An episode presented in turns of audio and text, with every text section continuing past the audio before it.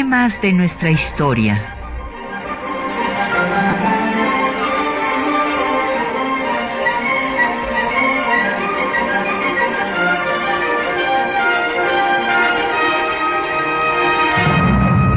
Un espacio que difunde el conocimiento del pasado para comprender nuestro presente.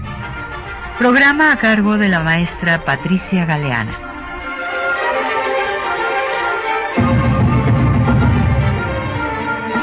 Muy buenos días. El 30 de julio se cumplieron años de la ejecución de Miguel Hidalgo y Costilla, quien eh, fue después decapitado y su eh, cabeza puesta en una jaula en la alóndiga de Granaditas, en Guanajuato, estuvo ahí expuesta hasta el final de la guerra de independencia en 1821. Entonces, pues vamos a dedicar nuestro programa a recordar a este personaje que ha recibido con razón el nombre de Padre de la Patria, por haber sido el que inició el movimiento que culminó con la independencia de nuestro país. Y tenemos como cada viernes en temas de nuestra historia publicaciones relacionadas con el tema que tratamos. En este caso tenemos tres ejemplares de las jornadas de historia de Occidente. Estas son unas jornadas que organiza en el Centro de Estudios de la Revolución eh, Mexicana, antes era Lázaro Cárdenas, ahora el centro es parte de la Universidad Nacional Autónoma de México, pero estas jornadas se siguen llevando a cabo bajo la organización de don Luis Prieto. Y el ejemplar que les estamos dando ahora es el ejemplar de las jornadas eh, número 32, o sea, eh, estas se han realizado sin interrupción ya por más de tres décadas. En estas jornadas eh, que les estamos dando, se está tratando el tema justamente del bicentenario de la independencia y el centenario de la revolución. Y hay ensayos pues tan importantes como los de nuestro querido maestro eh, don Juan Brom, eh, que ya no está con nosotros y que justamente hace una reflexión sobre lo que fue este bicentenario y cuestionándose si fue festejo o fue una decepción.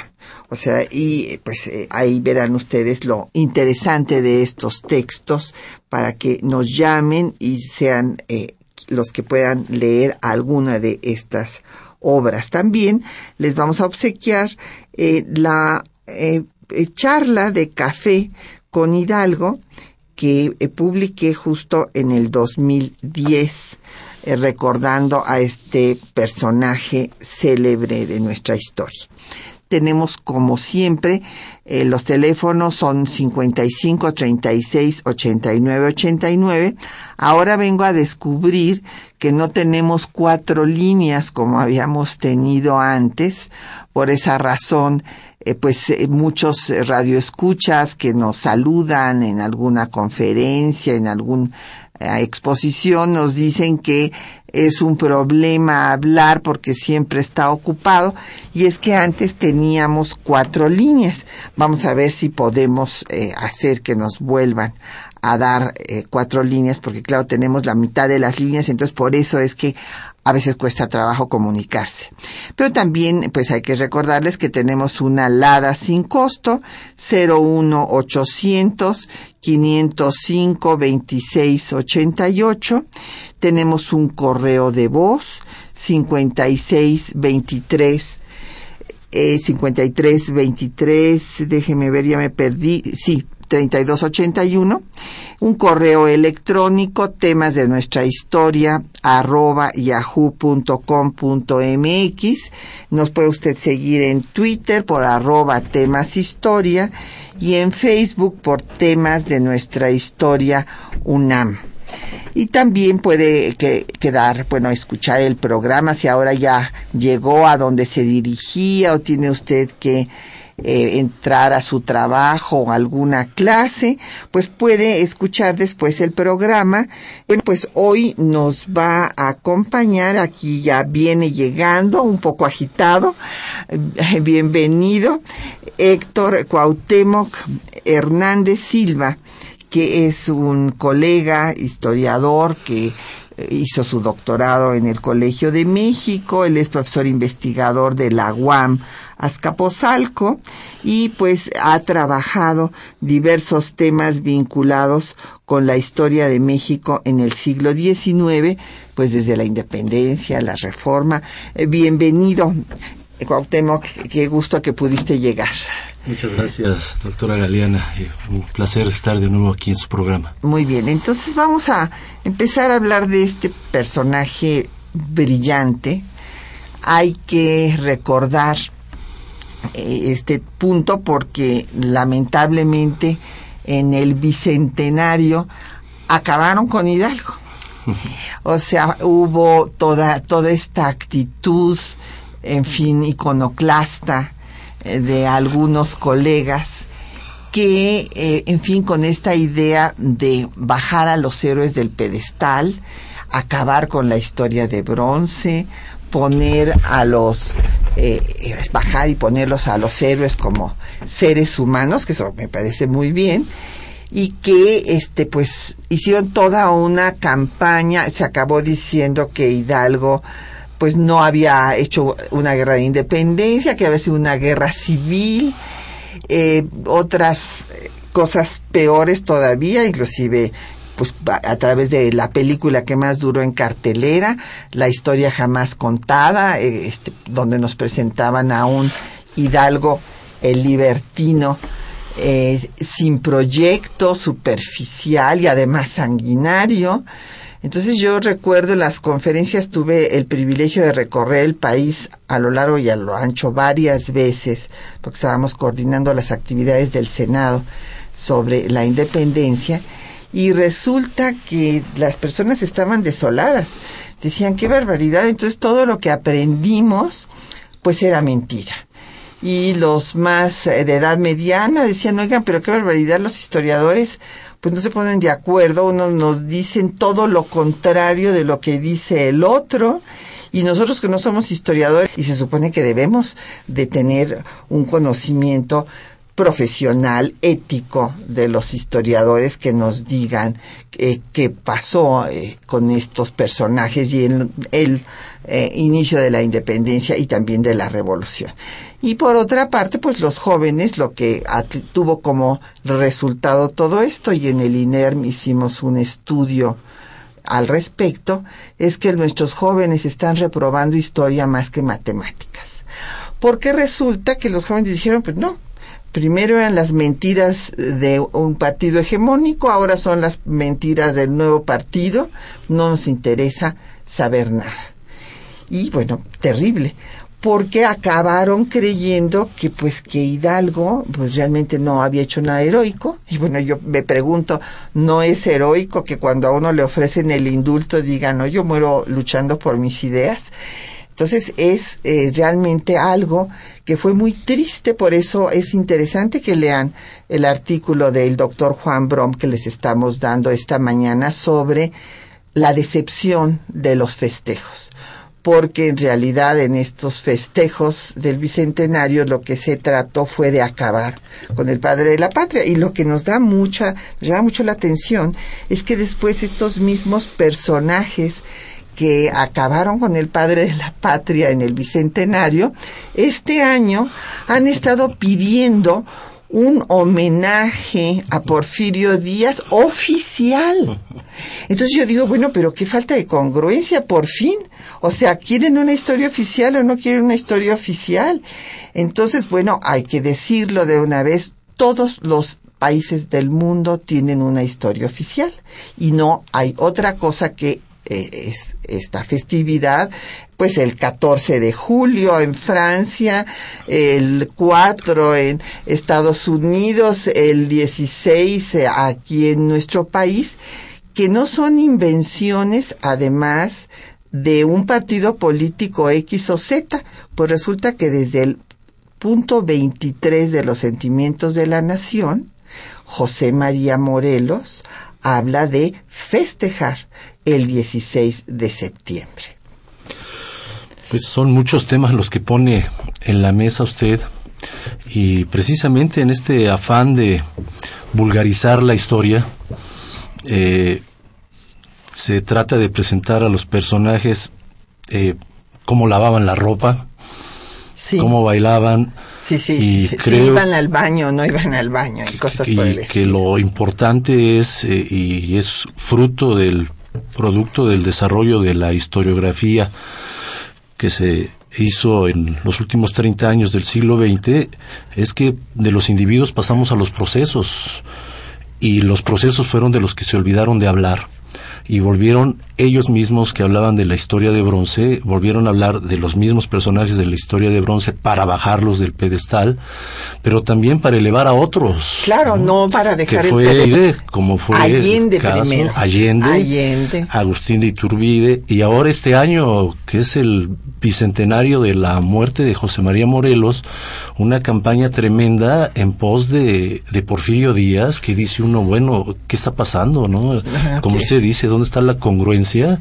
de la historia de bronce si ellos mismos están tratando de elevar esto, ¿no? Yo pregunté una vez, bueno, ¿hay algún impedimento oficial? Para traer los polvos de don Porfirio, pues no hay ninguno. La familia lo pudo haber traído desde hace mucho tiempo. Claro. Pero eso es algo distinto a pedir un homenaje nacional. Sí, sí, bueno, pues que se olvidaron ya que hubo una revolución mexicana después. Claro, y los millones de mexicanos que murieron en ella. Bueno, pues vamos a hablar de este personaje verdaderamente admirable de nuestra historia un eh, hombre que nació a mediados del siglo XVIII, 1753, en la hacienda de Corralejo, en Pénjamo, Guanajuato, y que era el hijo del administrador de la hacienda e ingresa a estudiar al colegio de San Nicolás que hubiera sido fundado por Vasco de Quiroga un colegio de muy alto nivel académico en su tiempo y, además en una Nueva España que también tenemos que decirlo, pues fue la cuna de la primera imprenta de América, la que abrió la primera universidad, porque si bien la cédula de la de Perú es anterior, la que empieza a trabajar primero es la Universidad Real y Pontificia de México. Entonces era una, eh, un nivel cultural tan avanzado que pues le hizo hablar a, Humboldt de que tenía un desarrollo científico impresionante en el seminario de Minas y bueno podemos recordar lo mismo a, a glorias en la literatura como en la ciencia. Entonces no era cualquier cosa, o sea, hay que, hay que decir, este, eh, porque se, ay, el colegio Nicolaita, no, el colegio Nicolaita tenía un muy buen nivel. El desarrollo cultural de Nueva España a finales del siglo XVIII era impresionante totalmente, ¿no? Nada más hay que recordar eh, la llegada de, del Colegio de Minas, eh, eh, el, periódico de Alzate, la Gaceta Literaria. a principios del siglo XIX se funda el primer periódico cotidiano en, en, estas tierras, el Diario de México, y que fue impulsado por dos personas que iban a tener mucho que ver en el proceso de independencia desde 1808, que fueron Jacobo de Villarrutia y Carlos María de Bustamante. Entonces, Miguel Hidalgo estaba, eh, le tocó nacer, le tocó desarrollarse, le tocó construirse en un momento muy importante y floreciente de la cultura novohispana, a nivel teológico, a nivel científico, a nivel social, y bueno, pues pues ahí se ven las, las consecuencias de, de su decisión de 1810 de voltear de cabeza, como decía don Edmundo Gorman, al mundo novohispano y que ya no se podría levantar de nuevo. ¿no? Pues sí, él nos decía textualmente que en solo cuatro meses, bueno, cuando menos, menos de seis, no llegó a seis, porque en marzo ya Allende le quita el poder y lo pone como prisionero, eh, va a herir de muerte no solamente a la Nueva España, al imperio español, porque iba a perder la joya más preciada de la corona. Vamos a escuchar un poco de música, no sin antes recordar que Hidalgo, bueno, pues no presentó, no quiso presentar su examen en la Real y Pontificia Universidad a propósito, porque él consideraba que sabía más de los que lo iban a examinar. Eh, para que ustedes sepan de qué personaje estamos hablando, que lo conozcan en este lado humano, porque pues sí, es su lado humano, pero eh, una vida de un intelectual, porque lo podemos llamar un intelectual por la amplísima cultura que tenía, y por eso es que sus acciones pues son más admirables, porque eh, pues tenía una condición inclusive cómoda que perdió y se, y se fue a la lucha. Vamos a escuchar eh, canciones de aquella, de aquella época, del disco La Resistencia Popular en la Guerra de Independencia, de la colección Voz Viva de México de la UNAM. ¿Quién al gachupín humilla? Costilla.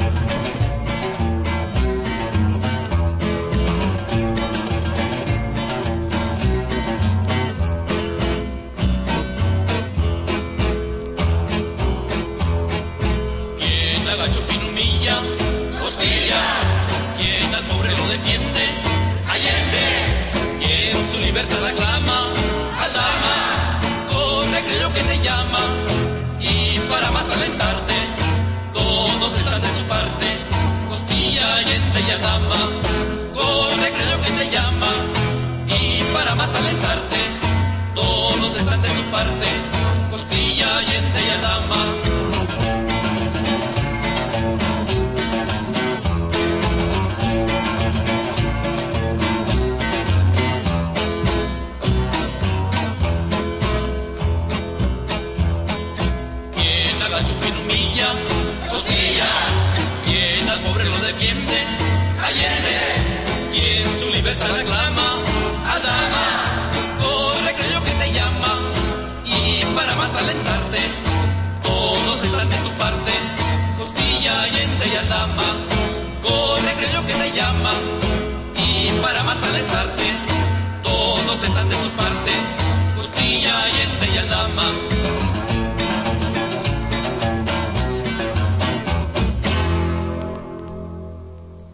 el pueblo mexicano. Bueno, pues eh, ya escucharon ustedes aquí esta, esta canción que habla de ese inicio del movimiento insurgente, que fue llama, fueron llamados insurgentes justamente por las autoridades novohispanas, por la clerecía, que excomulgó desde un inicio a todos ellos, porque hubo también una discusión verdaderamente eh, absurda en la eh, ahora en el bicentenario de que sí lo habían excomulgado, pero que no, que realmente la excomunión no había valido porque Abadiqueipo no era obispo consagrado y que entonces no tenía valor.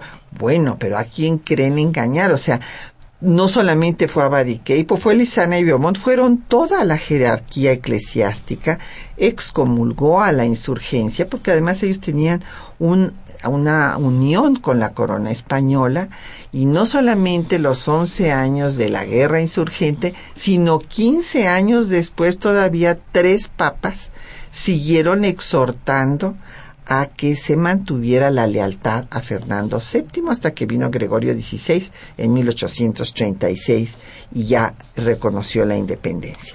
Pero nos han llegado muchas preguntas muy interesantes, planteamientos como don Efrén Martínez de la Gustavo Amadero, que nos dice que por qué se le considera padre de la patria. Pues don Efrén, porque fue el que inició el movimiento para independizar a México de España. Esa es la razón. Y a mí me parece que eh, pues es justo en otros eh, momentos se habría dicho de pues se puede utilizar otro término, pero a mí me parece que padre de la patria está bien. Yo, yo coincido con ese tratamiento. Sí, yo, yo, yo también coincido en, esto, en esta aseveración. Y bien merecido porque pues, él inicia la lucha armada en pro de la independencia, ¿no? Incluso en la causa eh, que le hacen cuando es prisionero, él, él habla de, que era una lucha por la independencia y, y sus mismos pasos que, que, fue dando él en los diversos momentos de enfrentamiento con las fuerzas realistas, eh, él en muchas ocasiones lo mencionó e incluso propuso la creación de un congreso. Yo creo que está bien ganado el nombre de padre de la patria porque volvemos a repetirlo, el movimiento que él inició, quierase o no, puso al virreinato de cabeza y esta guerra continuó durante 10 años, 11 años, hasta que se logró la consumación de la independencia. Así es.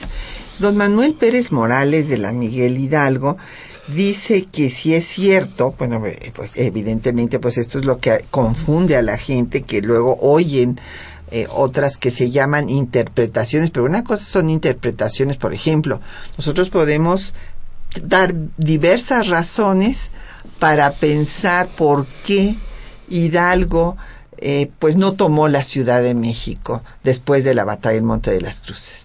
Él dijo que era porque no tenía municiones.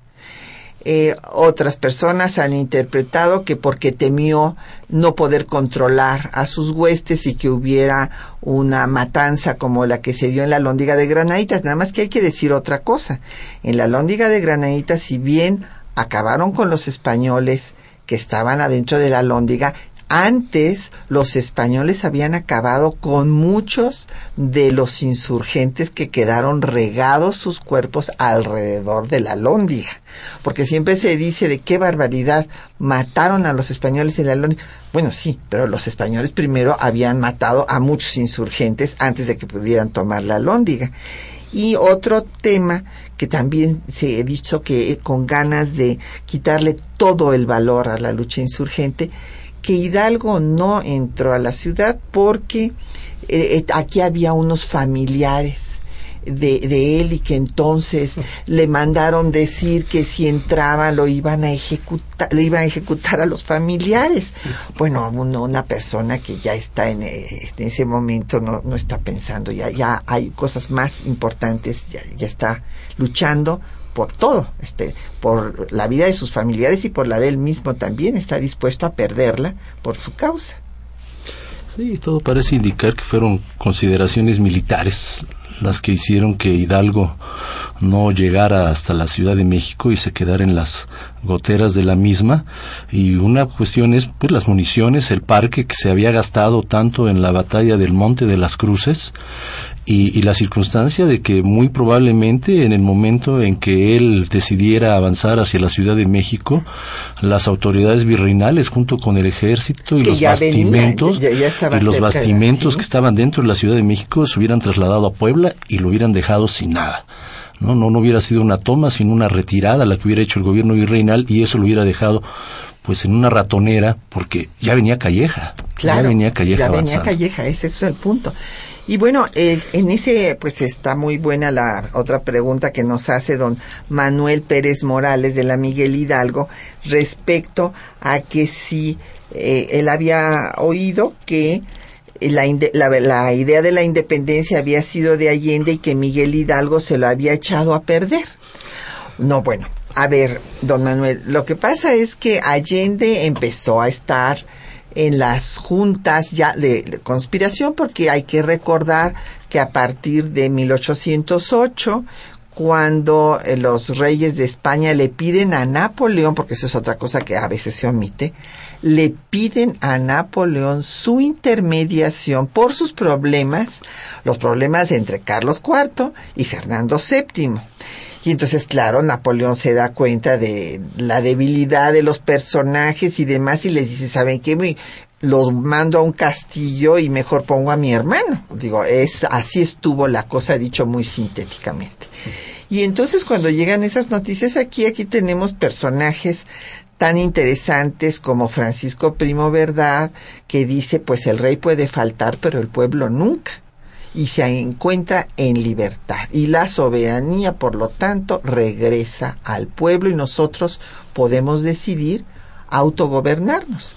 El virrey Iturrigaray está de acuerdo con esto y entonces pues viene un golpe de Estado, eh, digamos técnicamente, que va a ser encabezado por los ricos eh, de, comerciantes de la ciudad, Gabriel de Yermo, que eh, apoyado por los señores peninsulares de la audiencia, temían pues que los criollos estaban hablando de autonomía, bueno, no se usaba la palabra autonomía, pero sí de autogobernarse, y entonces pues apresan al, al virrey Iturrigaray, lo mandan para que sea juzgado a España, y a Primo Verdad lo asesinan. Entonces muere de fiebre amarilla con grilletes en San Juan de Ulúa. Entonces ante esto se cierra la vía pacífica de una independencia y pues ya no queda más que la vía armada. Y entonces empieza a tramar en conspiraciones, primero una es descubierta y perdonada por Lizana en Valladolid, luego viene la de Querétaro, ahí estaba Allende y por el prestigio que tenía Hidalgo, que gozaba de fama por su inteligencia, por su cultura y una cosa que no tenía Allende, por su carisma pues lo va a invitar, porque se da cuenta de que esto fortalece a la conspiración. Y Hidalgo primero no quiere, porque la verdad los ve muy mal organizados, muy verdes, y entonces cree que van a fracasar. Y después, cuando la conspiración es denunciada, porque hay que decirlo también, los eh, sacerdotes violaban el secreto de la confesión, y entonces pues denunciaban a los eh, conspiradores y pues claro los agarraban. Entonces cuando ya van a agarrar a Allende se va con Hidalgo y entonces Hidalgo es el que toma el liderazgo. ¿Por qué? Porque Allende titubea. Allende dice que hay que correr a esconderse y es Hidalgo el que dice pues vamos a coger gachupines. Sí, otra vez regresamos al, asunto de los procesos y de los individuos.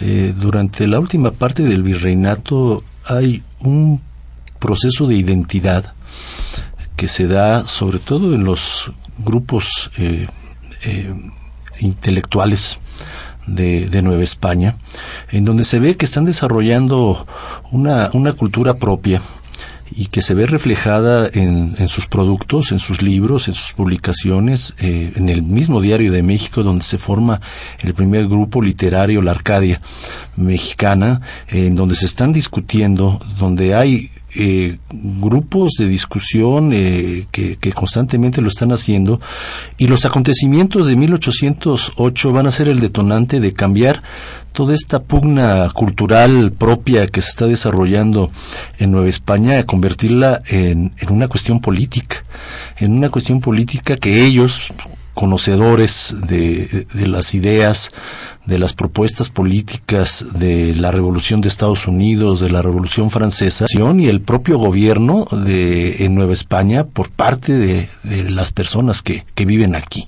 Entonces, eh, Hidalgo, eh, Allende, Primo de Verdad, Talamante, Sascárate, todos ellos pues forman parte de este propuestas eh, políticas que están existiendo y que se que van a converger en 1808-1810 en la creación del desarrollo de la independencia. Así es. Y bueno, pues eh, nos eh, pregunta don José Guadalupe Medina de Nezahualcóyotl si otros países hermanos de Hispanoamérica, hoy podemos hablar de Latinoamérica, incluyendo a Brasil, aunque Brasil va a tener una historia totalmente distinta, pues los hispanoamericanos sí van a empezar también en los mismos procesos, don José. Eh, lo primero que hacen es organizar juntas, así como se organizaron en la propia España ante la falta del rey para organizar justo allá en España la resistencia. Y aquí en América pues ya que están juntos pues empieza a pensarse bueno pues sí vamos a, autogobernarnos como decíamos eh, eh, que fueron los del ayuntamiento de la Ciudad de México. Y después pues vendrá este proceso también de independencia en los otros países hermanos de América Latina. Pero vamos a escuchar los textos que les hemos preparado para hoy ¿dónde están? Pues está el, el verdadero grito de Hidalgo, que no fue este de viva Fernando VII y muera el mal gobierno, como se ha difundido, Y también van a oír ustedes el plan de gobierno que da Hidalgo a Morelos y a todos los insurgentes para organizar al nuevo gobierno y después vendremos a comentar estos textos.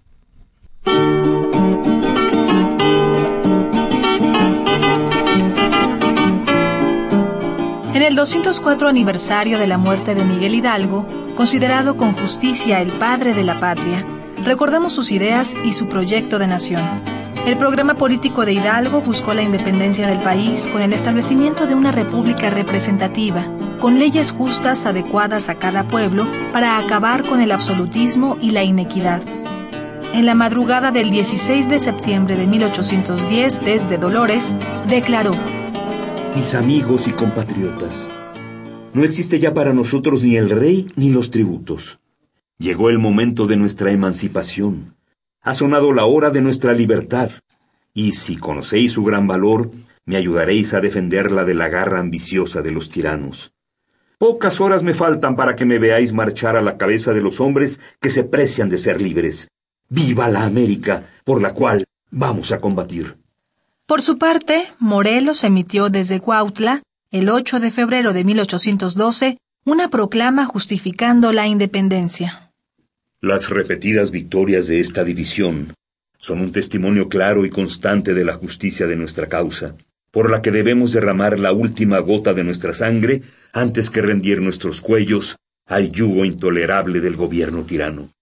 Los pueblos esclavizados son libres en el momento mismo en que quieren serlo, sacudiendo el enorme peso que los ha oprimido. Hidalgo dio a Morelos el plan de gobierno que debía seguir la Revolución de Independencia en octubre de 1810 en Indaparapeo. Escuchemos los puntos más importantes. Primero, se gobernará por un Congreso de individuos doctos e instruidos. Segundo, se quitará el gobierno a todos los gachupines. Quinto, ninguno se distinguirá en calidad todos se nombrarán americanos. Sexto, nadie pagará tributos y todos los esclavos se darán por libres. El 16 de noviembre del mismo año, desde Aguacatillo, Morelos publicó las directrices de su maestro para dar instrucción a los comandantes de las divisiones insurgentes. Hidalgo había planeado convocar a un congreso. Para romper esos lazos de ignominia, para conseguirlo, no necesitamos sino de unirnos. Establezcamos un Congreso que se componga de representantes de todas las ciudades, villas y lugares, que dicte leyes suaves, benéficas y acomodadas a las circunstancias de cada pueblo. Estas desterrarán la pobreza.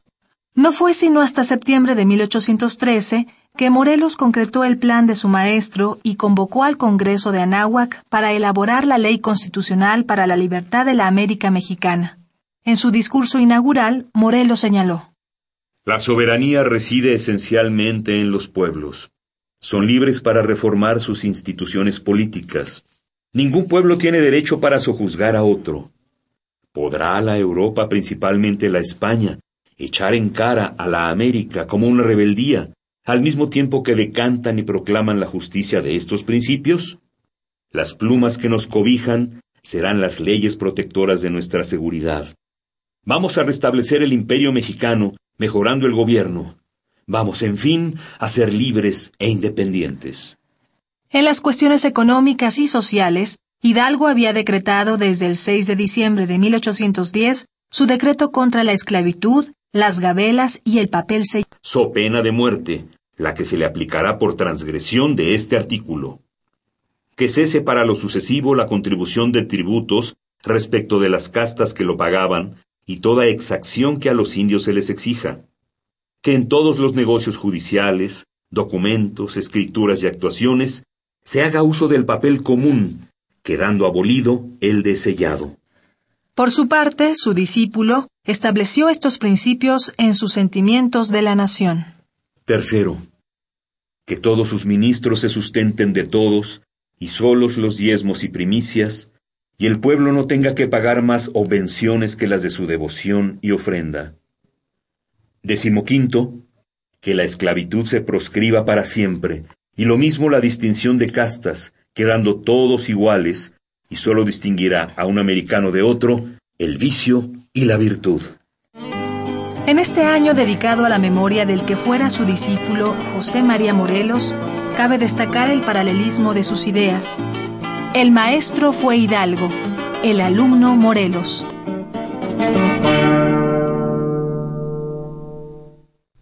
Bueno, pues ahí tienen ustedes eh, estas ideas y es muy interesante ver cómo pues Morelos no solamente fue el alumno en el aula, sino fue el discípulo, el seguidor en la vida práctica y en la lucha. Y cómo retoma, magnífico alumno y discípulo, porque retoma las palabras de Hidalgo. El que es el hombre intelectual es Hidalgo, y Morelos es el hombre empírico, el hombre práctico, el que pues sí se va a dar cuenta que su maestro tenía grandes ideas, pero que pues en la práctica había que seguir otra estrategia de lucha y entonces organiza a los ejércitos insurgentes de otra forma. Hidalgo pues lo que hizo fue movilizar poblaciones enteras, mujeres, niños, todos los indios, abolir la esclavitud, que fue un hecho trascendente, y después Morelos va a organizar pues grupos que vayan a tener una mejor estrategia, evidentemente, y que lleve al momento culminante a la lucha insurgente Hidalgo desde un principio. Por lo demás, seguirá en todo, hasta hay palabras textuales de Hidalgo que encontramos en Morelos, todos americanos, eh, quería desterrar la pobreza, decía Hidalgo, dar leyes suaves y vemos que Morelos lo repite, tanto las leyes suaves como acabar con la pobreza, todos americanos, eh, acabar con la esclavitud, las castas, los tributos. Sí, es algo impresionante. Volvemos otra vez a estos cuatro meses que duró el movimiento de Hidalgo. Le faltó algo, que fue organización. No tuvo tiempo para hacerlo. Y Morelos, que él desde los desde la edad de veintitantos años eh, era administrador en, en el rancho de, de, su tío Felipe Morelos, bueno, él, él, sabía lo que era el arte de administrar y lo importante que era para que las empresas pudieran llevar a buen éxito. Eso fue lo que hizo él, eso fue lo que hizo y nosotros no podemos entender de otra manera el amplio territorio que logró dominar las grandes batallas y tomas de ciudades tan importantes como Oaxaca y el puerto de Acapulco que pudo hacer, si no le entendemos el gran tejido administrativo que desarrolló dentro del territorio que él había conquistado, que él había recuperado eh, no se puede entender sin esa gran administración que hizo poniendo intendentes, eh, subintendentes, eh, administradores, es decir, un, un, tejido tremendo de administración eh, política que, que, le dio mucho éxito. Y por otro lado, pues la cuestión ideológica que usted menciona. Desde el principio están marcadas las pautas a seguir, crear un gobierno independiente por medio de un Congreso.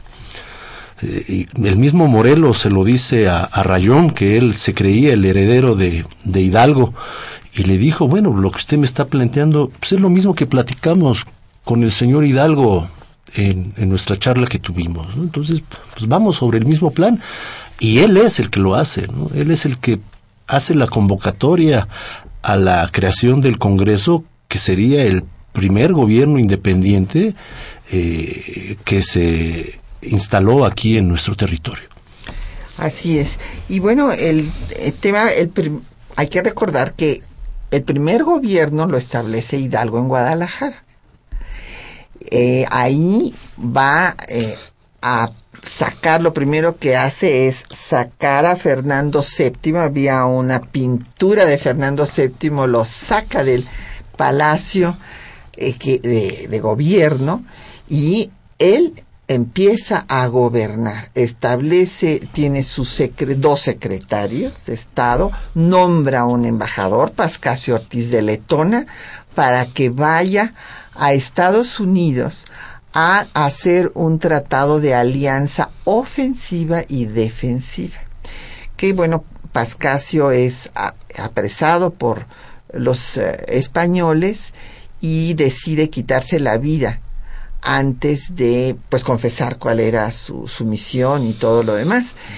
Pero eh, ¿por qué se hacía todo esto? Bueno, porque se entendía que las colonias inglesas pues se habían independizado y que por lo tanto iban a poder ser aliadas en esta causa en la que también eh, pues eh, la colonia española se quería independizar de España. Entonces es muy interesante ver pues sí cómo Morelos va a brevar de toda pues las tesis de Hidalgo y a llevarlas a la práctica cosa que el maestro no pudo. En efecto, porque pues él no tenía estrategia militar, evidentemente. Él quería, y esto es muy interesante, que todos, él decía que era muy fácil hacer la independencia, porque los americanos eran la mayoría de toda la población y que lo único que tenían que hacer era unirse, agarrar a todos los gachupines y mandarlos a España. Ese era su proyecto real y con eso consumar la independencia. Por eso, con su gran red de, de curas en, diferentes puntos del país, pues los llamó para que se unieran a esta lucha que, bueno, eh, pues no pudo darse como el maestro pensaba, que eso también se había hecho en la independencia inglesa. A, muchos ingleses los mandaron de regreso a la, a la isla no se dio así y bueno, pues vino ya después el gran estratega militar que será Morelos a lograr hacer eh, un movimiento pues que toma puntos centrales como muy bien nos decía el doctor Cuauhtémoc Hernández Silva pues primero le encarga el propio Hidalgo que tome Acapulco pues puerto fundamental y después va a lograr el Congreso y la primera Constitución de México, el decreto constitucional para la libertad de la América Mexicana. Don Jorge Virgilio nos dice que en la ruta de la independencia se destruyó la hacienda de Gabriel de Yermo. Que quién la destruyó, la verdad, yo no me acuerdo quién la destruyó, si fue, porque me dice don Jorge que si eso lo, lo hizo Morelos o, o, cómo estuvo. Eh, sí sé que hubo algo así, y bueno, debió haber sido Morelos, pero no tengo la certidumbre. Pues yo todavía recuerdo, ahorita estoy un poco extraviado, pero yo todavía recuerdo, no sé si es en México a través de los siglos o en México su evolución social, en estas láminas que ilustraban a estas grandes obras impresas que se hicieron a finales del siglo XIX, creo haber visto todavía una fotografía de la hacienda de, de Yermo. Entonces no se destruyó. Pues no, bueno, a lo mejor la saquearon en algún momento. Es muy probable, es muy probable que, haya sido saqueada, pero que haya terminado como empresa y todo, no, no fue en los momentos de la insurgencia. Sí, Eso sí estoy seguro. Él era el que traía carne a la, ciudad, era un, comerciante poderosísimo. Muy, muy, importante. Sí.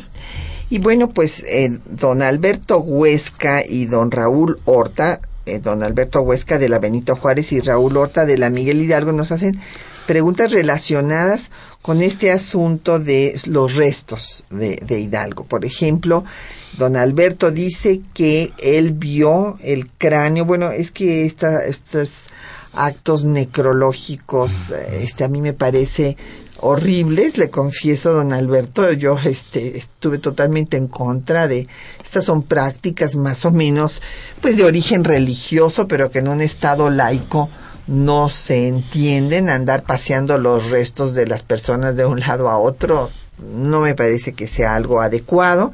Y aquí él dice que vio el cráneo y que parece que le dieron un tiro de gracia. Pues eh, yo le confieso, don Alberto, que no lo fui a ver. No, no sé, no sé si fuiste, fuiste tú. Yo sí, yo sí fui a, verlos, pero no, no hice un tratamiento tan, el análisis de, tan exhaustivo como lo hizo el señor estar viendo eh, los huesos de, de, ellos, pero bueno, sí coincido con usted, eh, doctora Galeana, en el asunto de, otra vez volvemos a lo mismo con que iniciamos la plática, ¿no? Estas personas que estuvieron al a la cabeza de las celebraciones del bicentenario del inicio de la independencia, de la lucha por la independencia, eh, que son las personas que siempre están hablando contra la historia de bronce, etcétera, y ellos mismos lo hicieron, ¿no? Ellos mismos lo hicieron, y en este paseo que hicieron de, de los restos de, de, los héroes, y luego el dinero que se gastó para ver si sí estaban los huesos de Morelos o si se los habían llevado a, a París, etcétera, digo, tanto dinero que se gastó en estas cosas, que hubiera sido más útil haberlo desarrollado en una, un buen programa editorial y, y, cambios en los programas educativos de primaria y secundaria para fomentar el estudio de la historia y no estar haciendo estas celebraciones de oropel que no funcionaron para nada. ¿no? Pues vamos a escuchar más eh, canciones de aquellos años. Mm. Ahora vamos a escuchar a Guillermo Zapata, el del disco, en el disco México a través de sus canciones, Rema, Nanita, Rema.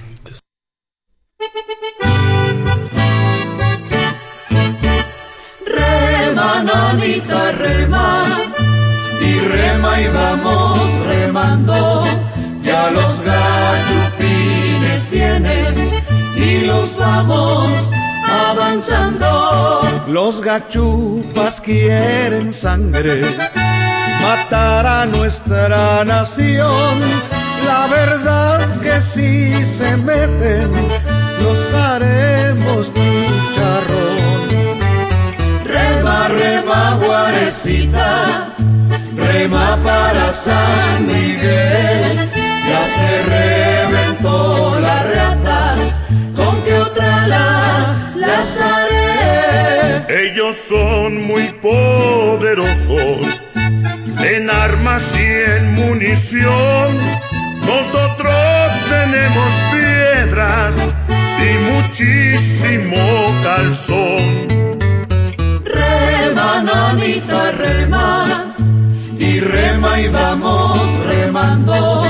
Ya los gachupines vienen y los vamos avanzando. Aquí en Cuautla venceremos, pues peleamos con afán. Por eso los gachupines tienen ganas de volar.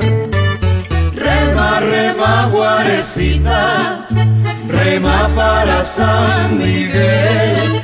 Ya se reventó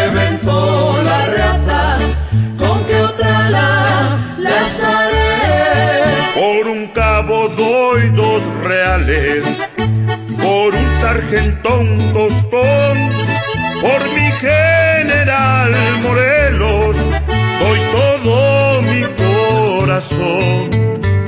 Rema, nanita, rema, y rema y vamos remando, ya los gachupines vienen y los vamos avanzando.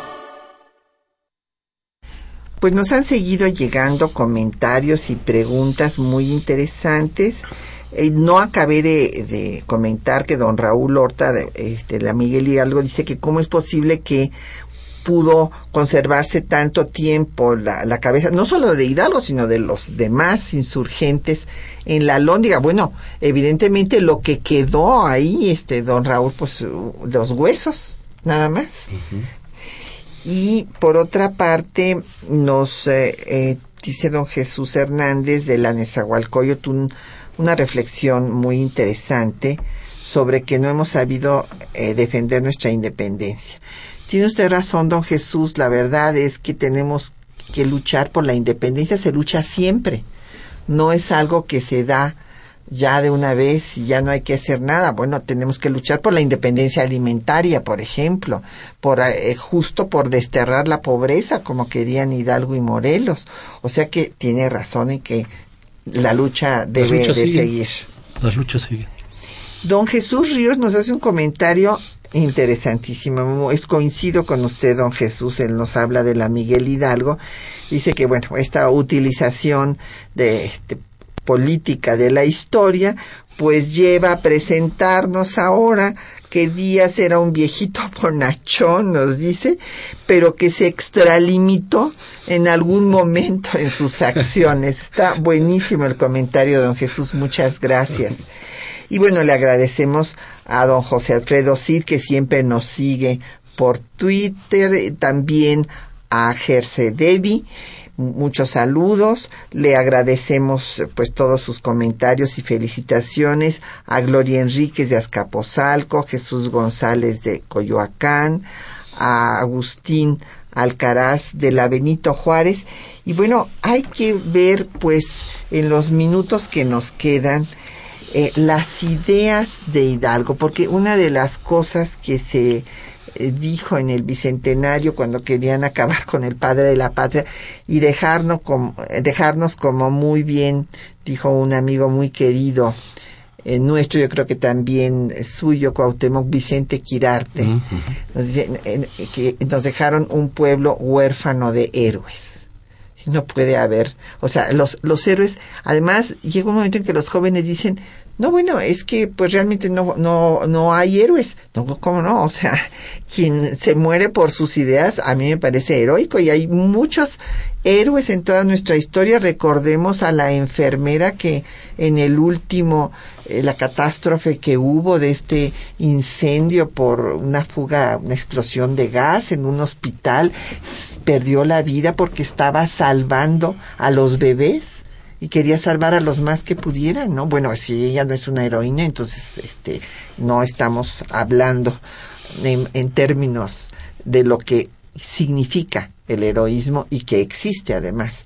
Pero Hidalgo, que no aceptó el indulto, sí tenía un proyecto político, tenía un proyecto económico y un proyecto social. ¿En qué consistía? Bueno, el proyecto político pues es fundamental, la independencia absoluta de España la creación de un congreso, reunión de un congreso con representantes, como dijo textualmente, de todas las ciudades, villas y lugares para que dieran leyes suaves, acomodadas a cada lugar.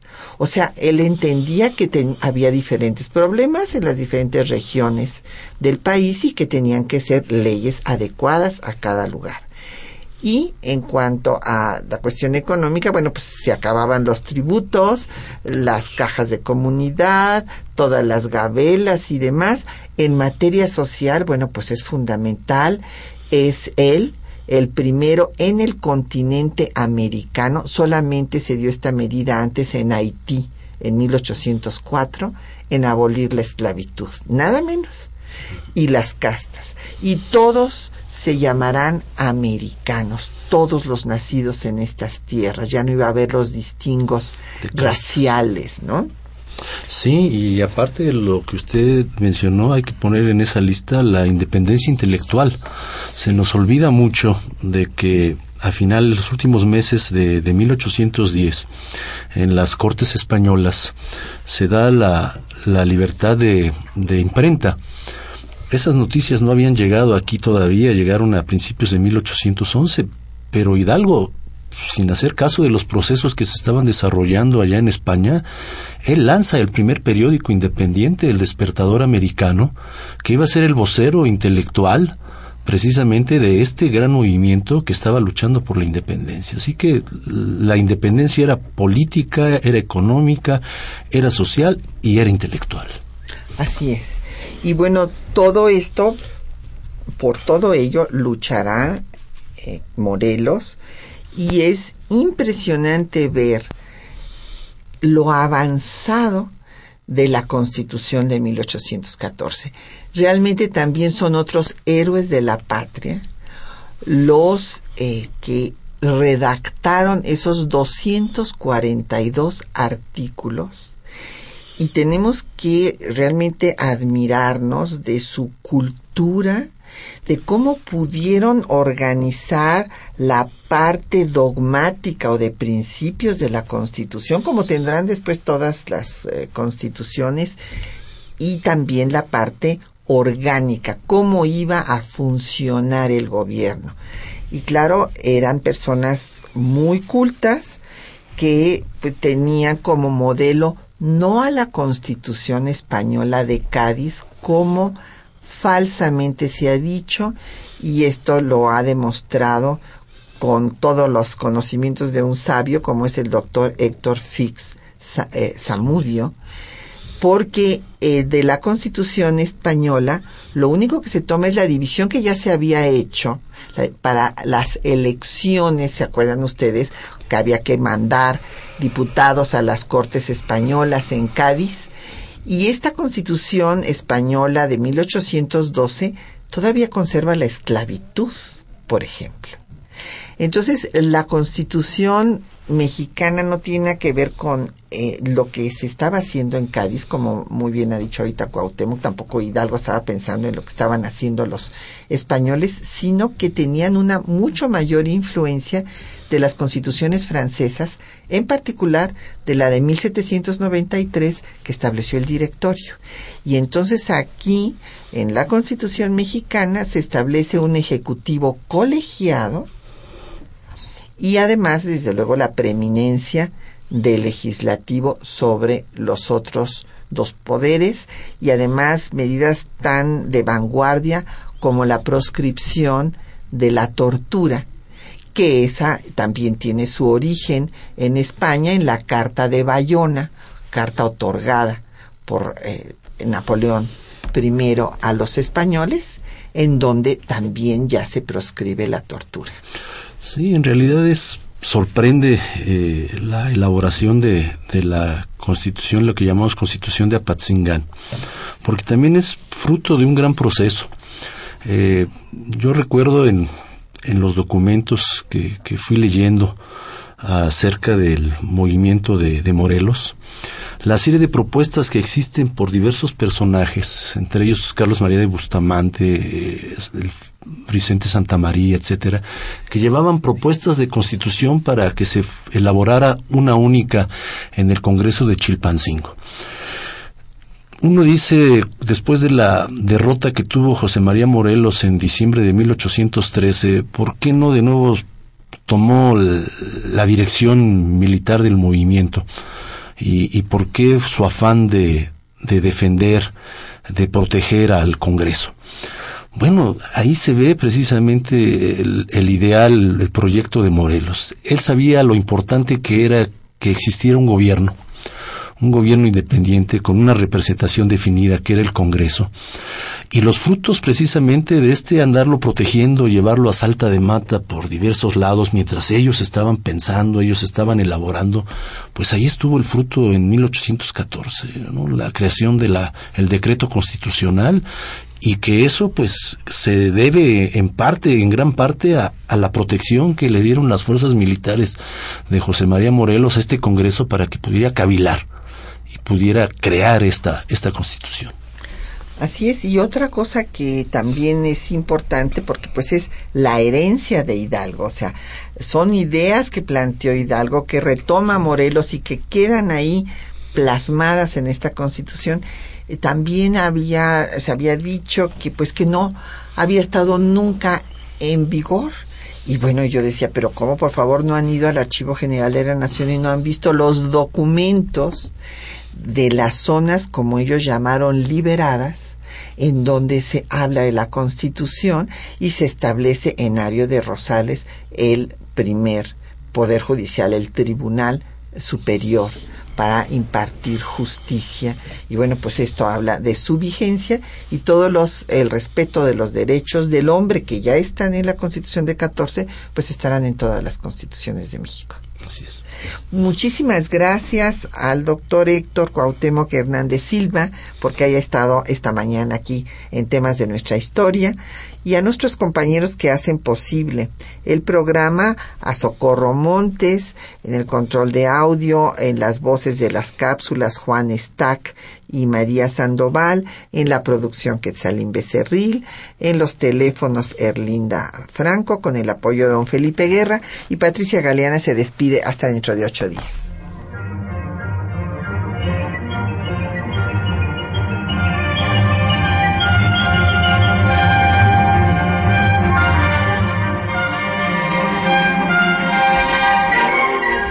temas de nuestra historia.